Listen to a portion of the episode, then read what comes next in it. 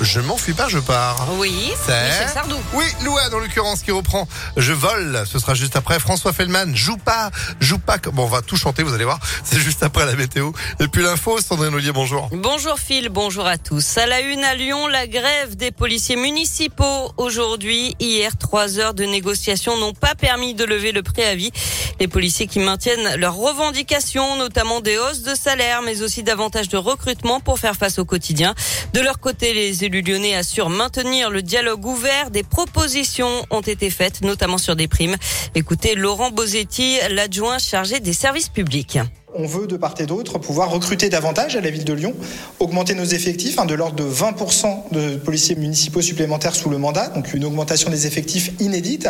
Mais pour cela, il faut qu'on retrouve une attractivité, alors d'abord à l'échelle de la ville de Lyon, et puis d'autre part au niveau national, on aura sans doute besoin aussi d'avoir quelques réformes qui permettent de mieux soutenir nos policiers municipaux, et c'est en cela que Mohamed Chi, mon collègue adjoint à la sécurité, va porter des propositions cette semaine aux assises nationales de la sécurité, ce 2 mars et 3 mars. Et une manifestation est prévue à midi devant l'hôtel de ville. La Russie aurait utilisé une arme interdite en Ukraine, une bombe surpuissante, la plus grosse des non nucléaires, une bombe à vide qui a une puissance comparable à l'explosion d'AZF à Toulouse en 2001. C'est l'ambassade d'Ukraine aux États-Unis qui l'affirme. Le centre de Kharkiv a lui été visé par des missiles ce matin. La Cour pénale internationale va ouvrir une enquête pour crimes de guerre et crimes contre l'humanité après des bombardements russes sur des quartiers résidentiels dans plusieurs villes ukrainiennes. Et ce matin, la France a haussé le ton nous allons provoquer l'effondrement de l'économie russe, promet Bruno Le Maire. Le peuple russe en paiera aussi les conséquences, dit le ministre de l'économie. Un autre train de sanctions est en cours d'examen.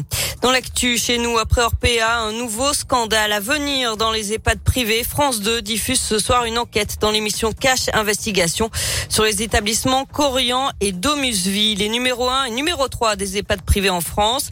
Avec des témoignages et des documents explosifs, il montrerait une obsession de la rentabilité au détriment du soin et du bien-être des personnes âgées dépendantes dont, dont ces établissements ont la charge.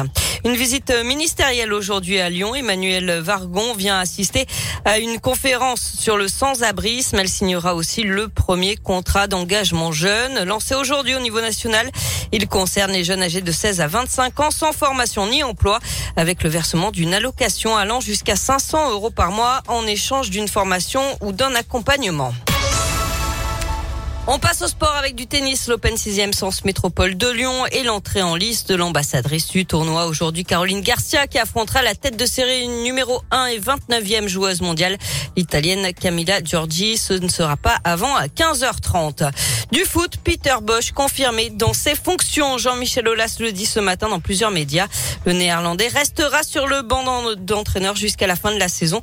Malgré des résultats décevants, l'OL n'est que dixième de Ligue 1 après sa défaite face à Lille dimanche soir. Merci beaucoup Sandrine pour l'actu qui continue. ImpactFM.fr, replay aussi à votre disposition pour écouter l'info euh, avec l'application ImpactFM pour votre tablette, votre téléphone. Vous êtes de retour à midi. À tout à l'heure. À tout à l'heure. 11h04.